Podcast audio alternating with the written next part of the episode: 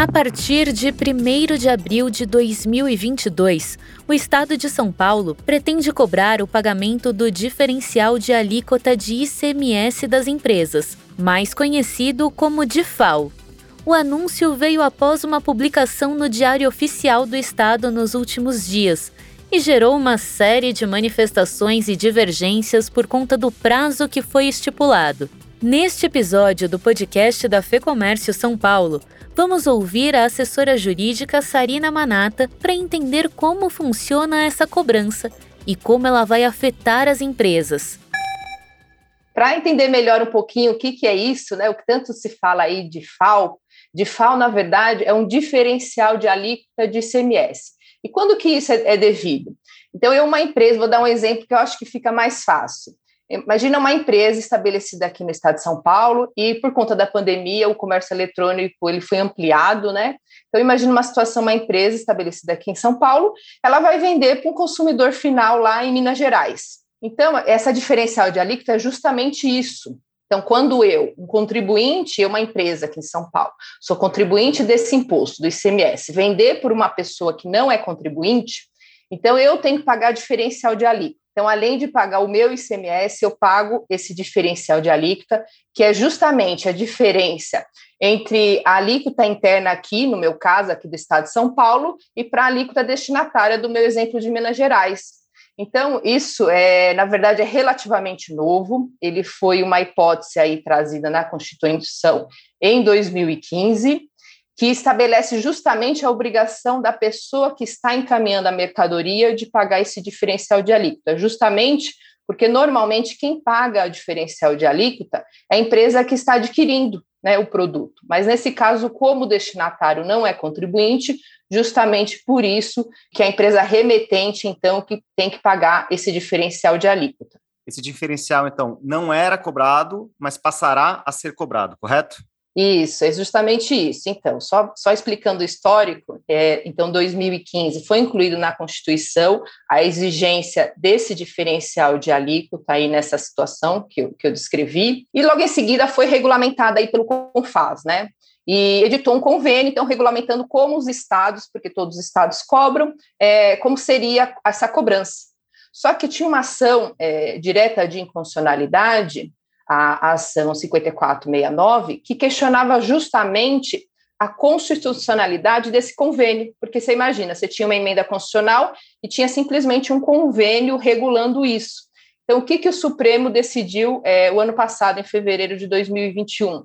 Ele decidiu que esse convênio era inconstitucional, que precisava uma lei complementar e regulamentar essa alteração que a gente teve da emenda constitucional 87 de 2015. Só que o Supremo ele decidiu é, modular os efeitos dessa decisão. E o que, que isso significa na prática? Significou que os estados eles podiam comprar de, até, até o ano passado, 2021, ele, apesar de ter declarado inconstitucional, eles decidiram, então, que os estados poderiam continuar cobrando de FAO até 2021, justamente para que desse tempo, praticamente um ano, né, entre a decisão fevereiro e dezembro, praticamente um ano, então, para o Congresso editasse uma lei complementar aí para sanar essa inconstitucionalidade.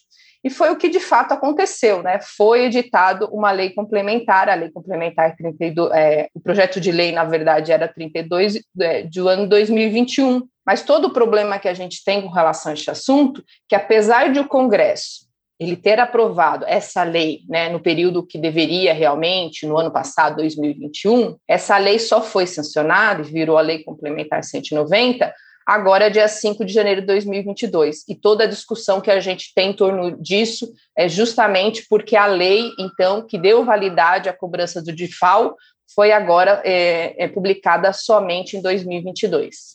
A gente está falando, então, de um cenário de insegurança jurídica, Sarina.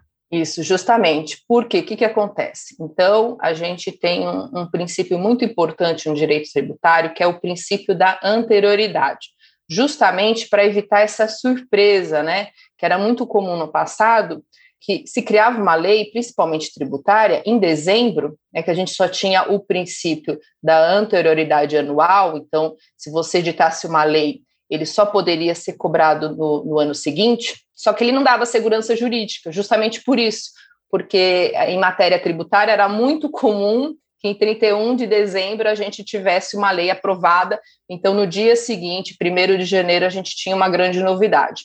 Então, o que, que a gente tem na atualidade? A gente tem dois princípios constitucionais super importantes, que é o princípio da anterioridade anual e nonagesimal, que é de 90 dias.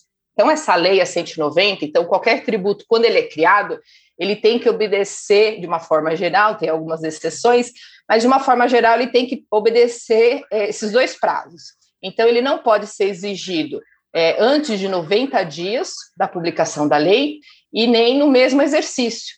Então, em termos práticos, a gente tem uma lei complementar, a 190, que foi publicada dia 5 de janeiro. E ela mesmo prevê no artigo 3 a observância desses princípios, né, que eu estou falando. Então, se ela foi publicada dia 5 de janeiro, ela deveria observar, primeiro, 90 dias, então ela só pode ser exigida daqui 90 dias, e somente no exercício seguinte. Então, se ela foi publicada agora em 2022, então, o que a maioria entende, o que a FEComércio defende, é que só poderia ser exigido, então, a partir de 1 de janeiro de 2023. Então, a federação está estudando, inclusive, medidas judiciais para entrar, né, principalmente as empresas de menor porte, aí, que às vezes não têm condições de buscar é, a guarida aí do Poder Judiciário. Então, a federação tem estudado essas questões, inclusive de, de novamente entrar com a mixcúria aí no Supremo. Então, em breve aí a gente deve ter notícias aí para as empresas representadas pela FEComércio.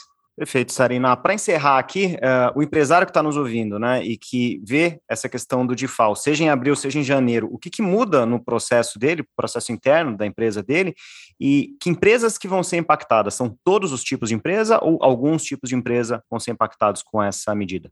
É, na verdade, as empresas impactadas não é só o comércio eletrônico, que eu dei o exemplo no começo, mas toda empresa que vende para um consumidor final em outro estado de São Paulo. Então, a gente teve a situação da pandemia de empresas que, que se viram obrigadas a entrar nesse novo ambiente é, no comércio eletrônico. Então, imagina uma, uma pequena empresa, uma empresa menor. Não estou falando de empresas optantes do Simples, porque elas não estão nessa regra. Então, empresas optantes do Simples, elas não estão sujeitas a IDFAL, mas empresas menores que atuam aí, que comercializam seus produtos é, para consumidores finais aí em outro estado. Se eu tiver uma empresa de comércio e vender para outro estado, eu estaria sujeito a recolhimento desse TIFAL. Então, isso não atinge só empresas do comércio eletrônico, qualquer tipo de comercialização que você tiver para consumidor final, você estaria sujeito. Então, isso impacta bastante o comércio. E essa questão da insegurança jurídica também é um grande problema, né? Porque você tem a insegurança de, de você ter uma, uma flagrante inconstitucionalidade aí, é, e, e, ao mesmo tempo você tendo a resistência do Estado em querer exigir esse imposto ainda este ano. Então, para as empresas que não tiverem, até, até tem ação já no Supremo, no Supremo questionando a inconstitucionalidade dessa exigência, mas como todos sabem, às vezes a resposta do Supremo demora, não é o tempo que a gente precisa. Então, afeta diretamente, por isso que a federação está é, tá analisando essa questão para auxiliar aí todas as empresas aí de sua representação, para que não seja é, exigido, que os estados não exijam esse imposto ainda esse ano. Nós ouvimos a assessora jurídica da FEComércio São Paulo, Sarina Manata. Para seguir acompanhando esse tema, é só acessar o lab.fecomércio.com.br ou o portal da FEComércio São Paulo. Os links estão aqui na descrição com entrevista de Fernando Saco e edição do estúdio Johnny Days. Esse foi o podcast da Fê Comércio São Paulo. Eu sou a Thaís Lenk e agradeço a sua companhia. Até a próxima!